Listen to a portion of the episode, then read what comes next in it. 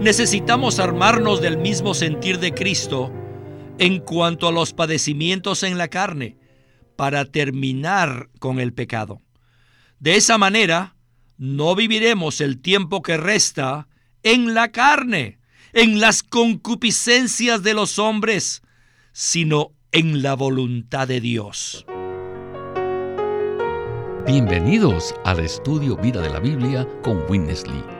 Esperamos que este estudio vida los introduzca en un disfrute más profundo de las escrituras y de nuestro querido y precioso Señor Jesús. Visítenos en nuestra página de internet radiolsm.com y allí podrán escuchar gratuitamente todos los programas radiales del Estudio Vida. En esta ocasión, en el Estudio Vida del libro de Primera de Pedro, llegamos a los primeros versículos del capítulo 4, los cuales nos muestran que los creyentes debemos armarnos del sentir de Cristo para enfrentar los sufrimientos. En los versículos 1 y 2 del capítulo 4 se nos dice lo siguiente. Puesto que Cristo ha padecido en la carne, vosotros también armaos del mismo sentir. Pues quien ha padecido en la carne ha terminado con el pecado para no vivir el tiempo que resta en la carne, en las concupiscencias de los hombres, sino en la voluntad de Dios. Pues bien, este será el enfoque del estudio vida de hoy, que tiene por título La vida cristiana y sus sufrimientos, parte 8. Y para ayudarnos a explorar este tema en el libro de Primera de Pedro, hemos invitado nuevamente al programa a Alberto Santiago. Saludos, Alberto. Le agradezco mucho su invitación. Sin duda, este mensaje será de mucha ayuda para todos nosotros. Alberto, uno de los temas que más ha sido mal interpretado por los cristianos en la actualidad se relaciona con la bendición y el sufrimiento. Las personas piensan que si estamos sufriendo, algo está mal. Sin embargo, el apóstol Pedro nos dice en el capítulo 4 que puesto que Cristo ha padecido en la carne, nosotros también debemos armarnos del mismo sentir. Entonces, ¿Qué tal si usted nos hace una breve introducción acerca de lo que hablaremos en este mensaje? Realmente aprecio mucho este mensaje, ya que nos trae una comprensión fresca y nueva del significado de ser cristianos. Lamentablemente, muchos creyentes tienen el pensamiento de que una vez que reciben al Señor, su vida cristiana estará llena de bendiciones materiales. Por lo tanto, cuando vienen los sufrimientos, piensan entonces que hay algo malo en ellos. Y hasta llegan hasta considerar que Dios está equivocado. Inclusive llegan al punto de cuestionar la existencia de Dios si el sufrimiento continúa. No obstante, Pedro tiene una visión completamente diferente y madura respecto al papel que juega en nuestras vidas las bendiciones y el sufrimiento. En la cristiandad actual se ha infiltrado cierto concepto erróneo de la prosperidad económica. Pero el concepto de Pedro es diametralmente opuesto. En sus escritos, el apóstol Pedro se enfoca completamente en la voluntad de Dios, la cual es la manera apropiada según la cual debemos vivir la vida cristiana. Por esa razón, Pedro se armó y se preparó con el sentir de Cristo para enfrentar los sufrimientos. Nosotros también debemos hacer lo mismo y debemos tener la mente de Cristo para comprender que los sufrimientos que experimentamos se relacionan con el cumplimiento de la voluntad de Dios. Les digo, la vida de Jesús fue una vida de sufrimientos mientras Él estuvo en la tierra. Así que debemos darnos cuenta de que si queremos seguir las pisadas del Señor, no estaremos exentos del sufrimiento. Gracias Alberto por esta palabra tan clara. Que el Señor tenga misericordia de nosotros a medida que hablamos esta palabra porque necesitamos aprender esta lección. Recientemente estuve hablando con un creyente ¿Quién me explicó los profundos sufrimientos por los que estaba pasando. Él estuvo sufriendo intensamente por causa de una situación familiar durante muchos años y ahora ya terminó todo. Al hacer una consideración de los asuntos por los cuales él había pasado, este hermano dijo que el sufrimiento casi destroza su vida, pero que igualmente había ganado del Señor como nunca antes lo había hecho. En realidad, el sufrimiento que experimentó llegó a convertirse en una gran salvación para este hermano. Bueno, con esta palabra de introducción estamos listos para escuchar el primer segmento del estudio vida con Winnesley. Adelante. Primera de Pedro 4.1 dice, puesto que Cristo ha padecido en la carne, vosotros también armaos del mismo sentir, pues quien ha padecido en la carne ha terminado con el pecado. Pedro nos anima a que nos armemos con qué? Con el sentir, con la mente de Cristo. Esta expresión suena bastante extraña, pero Él nos dice que debemos armarnos del mismo sentir, el mismo pensar que tuvo Cristo. Nuestra mente es la parte más fuerte de nuestro ser. Todo lo que hacemos está regido por nuestra mente. Cualquier cosa que digamos, hablemos o practiquemos está dirigida por nuestra mente. Por eso Pedro nos dice que nos armemos con el sentir de Cristo, o sea, los pensamientos, los conceptos de Cristo. Puesto que la mente es la que dirige nuestro vivir, debemos armarnos del sentir y de los conceptos de Cristo tenemos que cambiar nuestras ideas. Si nuestra mente cambia, esto tendrá unas implicaciones tremendas. Muchos cristianos piensan que siempre y cuando amemos a Dios y siempre y cuando hagamos su voluntad, estaremos bajo su bendición y que ciertamente no sufriremos. Dios no nos pondrá en ningún sufrimiento. Muy bien. Si dicen esto, miremos, consideremos la vida de Cristo. ¿No amaba él a Dios? ¿Acaso no hizo él la voluntad de Dios? Cristo amó a Dios a lo sumo e hizo la voluntad de Dios hasta el fin. Oh my, hizo la voluntad de Dios de manera completa. Pero ¿qué le sucedió a él? Parece que a lo largo de sus 33 años y medio de vida en la tierra, no experimentó ninguna bendición, sino solo sufrimientos. Al comienzo de su vida lo pusieron en un pesebre y al final de su vida lo pusieron en la cruz. ¿Dónde vemos la bendición de Dios en la vida del Señor? Él amó a Dios a lo máximo y cumplió cabalmente su voluntad. ¿Recibió o disfrutó alguna bendición? No, por el contrario, recibió sufrimiento tras sufrimiento. No gozaba de un buen nombre, ni tampoco tuvo donde recostar su cabeza. ¿Qué les parece esto? Alberto, no hay duda que el Señor vivió una vida de sufrimientos. Y en cuanto a esto, hay mucho de qué hablar. Pero solo quiero transmitirle la pregunta que hizo Witness Lee al final del segmento. ¿Qué tal esto? Hermano Víctor, esta es una palabra muy sobria y muy balanceada. Fíjese, Cristo, quien es la fuente de toda bendición en el universo, vivió una vida llena de sufrimientos. Él inició su vida en el pesebre y al final de su vida fue puesto injustamente en la cruz. Su vida se inició con sufrimientos y terminó de la misma manera. No obstante, cuando él estaba siendo bautizado en el agua, hubo una voz de los cielos que decía, Este es mi Hijo, el amado, en quien tengo complacencia. Eso lo dice Mateo 3:17. Dios se complació con este Dios hombre a medida que él vivía una vida llena de sufrimiento en la tierra. Él no poseía nada, ni siquiera un lugar donde recostar su cabeza. Por lo tanto, nosotros no debemos esperar algo diferente. Realmente necesitamos tener un entendimiento renovado acerca de los sufrimientos y las bendiciones, debido a que nosotros somos personas materialistas y a menudo asociamos las bendiciones solo con las cosas materiales. Pero la verdadera bendición consiste en que permanezcamos bajo la guía de la palabra de Dios y que hagamos la voluntad de Dios. De esa manera, cuando vengan los sufrimientos, los recibiremos, los aceptaremos y finalmente los apreciaremos.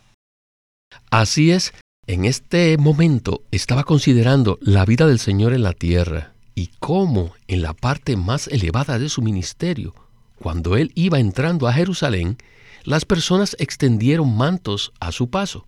Sin embargo, el Señor no entró montado en un gran caballo blanco como si fuera un gran líder o conquistador, sino que Él lo hizo montado en un pequeño pollino. Así que, inclusive, la clase de transporte que el Señor usó fue en cierta medida un sufrimiento.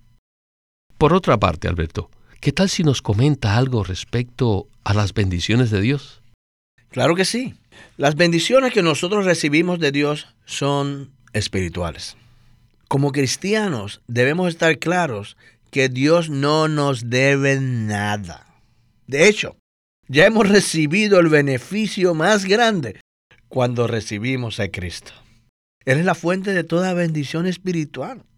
Y debido a que ahora Él vive en nuestro ser, nosotros podemos armarnos del mismo sentir que Él tuvo para enfrentar los sufrimientos. Por consiguiente, nosotros realmente no tenemos necesidad de nada más, sino cambiar nuestra comprensión acerca de las bendiciones y estar agradecidos por lo que ya hemos recibido de Él. Me imagino que algunos de los que escuchan este mensaje estarán muy sorprendidos por lo que acaban de oír. Sé que hay muchos cristianos que han enfocado su vida y su ministerio en las bendiciones materiales. Por tanto, es probable que digan que los sufrimientos de Jesús ocurrieron para que nosotros podamos recibir las bendiciones. Sin embargo, Pedro dice en cuanto a los padecimientos de Cristo en la carne que nosotros debemos armarnos del mismo sentir, ¿verdad? Así es, hermano Víctor. Mire, el Señor padeció, Pedro padeció, Pablo padeció y nosotros también debemos estar preparados para padecer. Fíjese, cuando Pedro intentó detener al Señor para que no fuera a Jerusalén, donde él iba a sufrir de la manera más horrible, el Señor lo reprendió duramente. Aunque el Señor sabía de antemano que sufriría, él siguió adelante para poder hacer la voluntad de Dios. Así que nosotros necesitamos tener esta misma mente y este mismo pensamiento. No debemos pensar que si seguimos al Señor recibiremos todo tipo de bendiciones materiales. Francamente, ese es un pensamiento vergonzoso que está muy por debajo de la voluntad de Dios. Les pregunto, ¿será que la credibilidad de un ministerio se basa en las bendiciones materiales externas? ¿Qué sucedería entonces si un ministerio carece de riquezas materiales? No, no debemos abrigar este tipo de pensamiento, sino en lugar de eso, debemos llevar a cabo la voluntad de Dios y prepararnos para padecer por causa de ello. Muchas gracias, Alberto. Este concepto es un concepto importante y como dijo Winnesley, en cuanto a esto, nuestra mente es la que toma la delantera. Si en nosotros está el mismo pensamiento de Cristo, nuestra manera de hablar y de actuar se verá afectada. Esperamos que todos los que escuchan este mensaje puedan armarse del mismo sentir de Cristo en cuanto a los padecimientos. Bien, necesitamos continuar con otro interesante segmento del estudio vida con Winnesley. Adelante.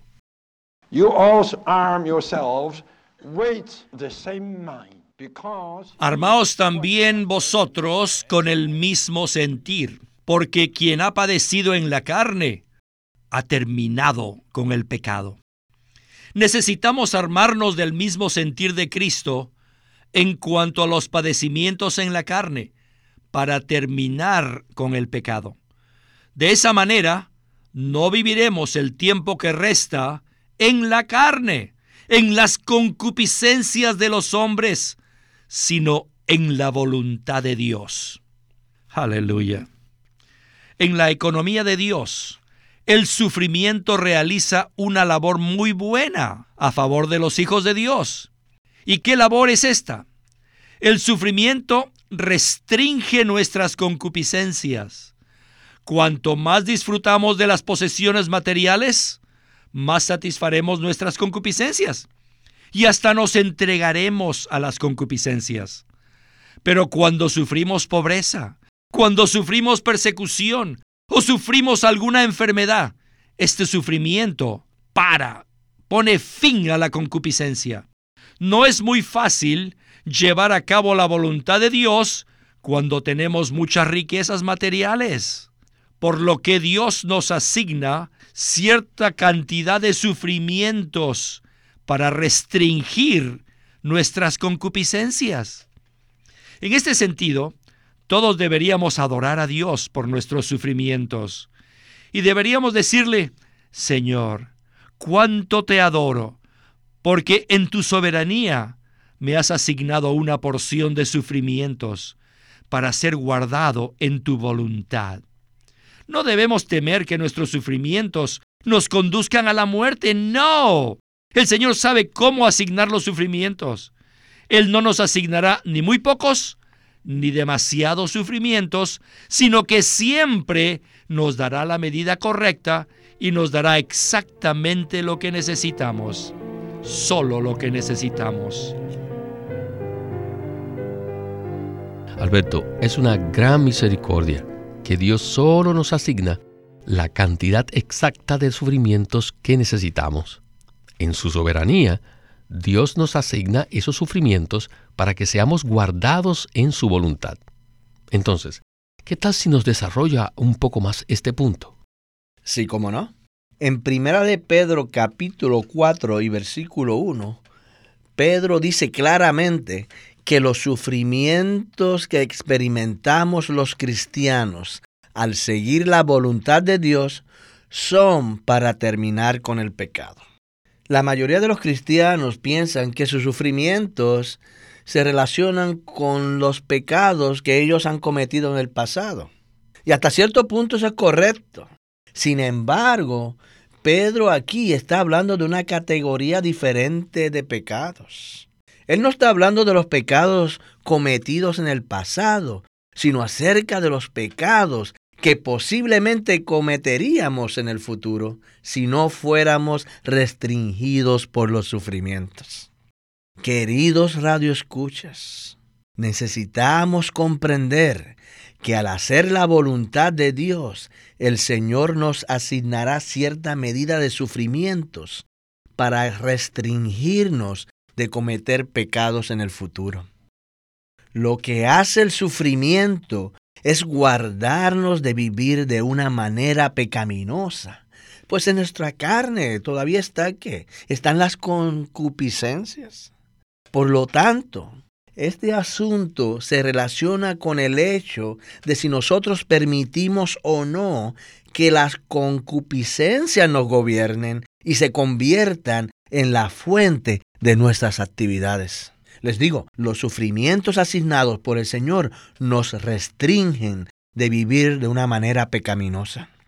En ese sentido, necesitamos darle gracias al Señor, que cuando tenemos dificultades económicas o estamos enfermos, esos sufrimientos restringen nuestra carne de las concupiscencias y por lo tanto eso se convierte en nuestra salvación.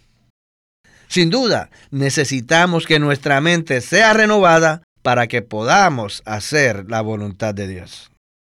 Gracias, Alberto. En Primera de Pedro, capítulo 4, versículos 3 y 4, dice lo siguiente: Basta ya el tiempo pasado para haber hecho los deseos de los gentiles, habiendo andado en lascivias, concupiscencias, embriagueces, juergas, disipación e ilícitas idolatrías en ello les parece cosa extraña que vosotros no corráis con ellos en el mismo desbordamiento de disolución y os calumnian. Con estos versículos, regresamos por última vez con Witness Lee para escuchar el segmento de conclusión de este estudio vida. El versículo 3. Basta ya el tiempo pasado para haber hecho los deseos de los gentiles. El tiempo ya es suficiente. No prolonguen más este tiempo de andar en las concupiscencias y deseos.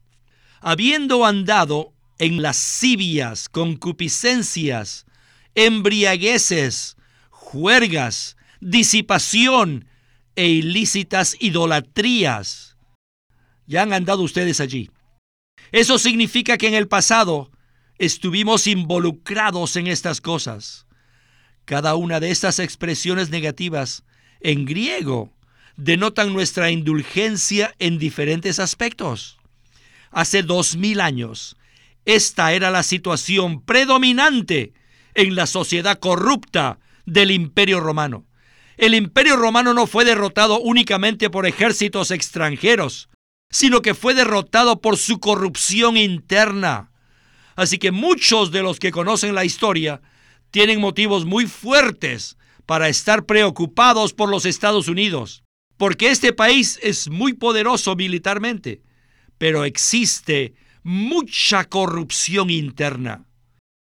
El día domingo, Dios lo dispuso para que en los fines de semana, el primer día de la semana, fuese un día libre en el que pudiésemos adorarle y aprender las cosas de Dios. Este fue el propósito por el que Dios nos dio el domingo, para no trabajar. Pero sin embargo, ¿qué sucede actualmente durante los fines de semana? La gente mundana utiliza el día libre para entregarse a las lascivias, a las concupiscencias, las embriagueces, las juergas, la disipación y las idolatrías ilícitas. Esta es la manera en que viven los gentiles. Aunque nosotros los creyentes vivíamos antes de la misma manera, Pedro nos dice que ya fue suficiente el tiempo pasado para haber hecho los deseos de los gentiles. Y por eso en el versículo 4 nos dice, en ello les parece cosa extraña que vosotros no corráis con ellos en el mismo desbordamiento de disolución y os calumnian. Todas estas concupiscencias son como una corriente, un desbordamiento, una inundación de disolución. Pero nosotros los creyentes no hacemos eso. Por tanto, los gentiles piensan que nosotros somos extraños, somos como extranjeros, como si fuéramos ciudadanos de otro país, porque no corremos en ese desbordamiento y nos calumnian. Pero la calumnia no es para con Dios, sino que hablan mal de nosotros. Y creo que muchos de ustedes ya han experimentado esto, ¿verdad? Los incrédulos hablan de manera maligna en contra de ustedes en la escuela, en la oficina, en el vecindario e incluso en sus propias familias. Somos calumniados debido a que no seguimos la corriente de esta era. Alberto, a pesar de que Pedro habló esto hace casi dos mil años, sin duda todavía tiene vigencia actualmente. A los incrédulos les parece extraño que nosotros no andemos en el desbordamiento de disolución y por eso nos calumnian. ¿No es así? Así es, hermano Víctor. El mundo entero sigue la corriente de esta era desde la caída en el huerto de Edén y cada vez se ha hecho peor. Especialmente en los Estados Unidos de Norteamérica hay una gran corrupción interna basada en las concupiscencias de la carne. Y puesto que nosotros no participamos de esa corriente, el mundo nos ve entonces como si fuésemos que extranjeros, como personas anormales, y nos calumnian. Sin embargo, como creyentes, no debemos caer en ningún tipo de disolución. Aunque el mundo sea corrupto, nosotros no correremos con ellos en ese desbordamiento de disolución. Amén, Alberto. Estoy completamente de acuerdo con usted. Bueno, el tiempo se nos terminó y le agradezco mucho su participación en el estudio Vida de la Biblia con Winnesley. Muchas gracias por invitarme. Siempre es un privilegio estar aquí en el programa. Este es Víctor Molina haciendo la voz de Chris Wilde, Alberto Santiago la de John Pester y Walter Ortiz la de Winnesley.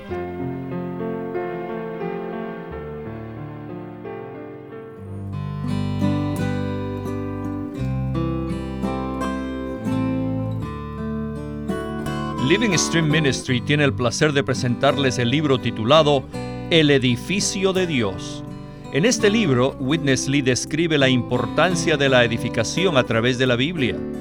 Desde Génesis 2 vemos al árbol de la vida y junto al árbol está un río que fluye. Y en este fluir de agua de vida encontramos los materiales para el edificio de Dios, que son oro, bedelio, que es una clase de perla, y piedras preciosas. Y al final de las escrituras vemos un edificio representado por la ciudad santa, la Nueva Jerusalén. Y este edificio, que tiene como centro la vida, está edificado con oro, perlas y piedras preciosas. Esto nos muestra que la Biblia es un libro de vida y por otro lado nos muestra que es un relato acerca del edificio de Dios. A través de toda la Biblia podemos encontrar muchas referencias concernientes a la obra de edificación, por lo que podemos afirmar con certeza que las escrituras son un relato de la edificación que Dios realiza. Este libro, El edificio de Dios, es un material excelente en este tema, la vida y la edificación que Dios efectúa. El libro se titula El edificio de Dios por Witness Lee. Winnesley sirvió fielmente al Señor durante más de 70 años y culminó su labor con este exhaustivo comentario de todas las escrituras llamado El Estudio Vida de la Biblia. Queremos animarlos a que visiten nuestra página de internet libroslsm.com. Allí encontrarán los libros impresos del Ministerio de Watchman Nee y Witness Lee la Santa Biblia versión recobro con sus notas explicativas y también encontrarán folletos, himnos, varias publicaciones periódicas y libros en formato electrónico. Por favor, visiten nuestra página de internet libroslsm.com. Una vez más, libroslsm.com. O llámenos a nuestro teléfono gratuito 1 800 810 1149. 1-800-810-1149. Además, si desean, pueden comunicarse con nosotros enviándonos un correo electrónico a estudiovida.lsm.org. Una vez más, estudiovida.lsm.org.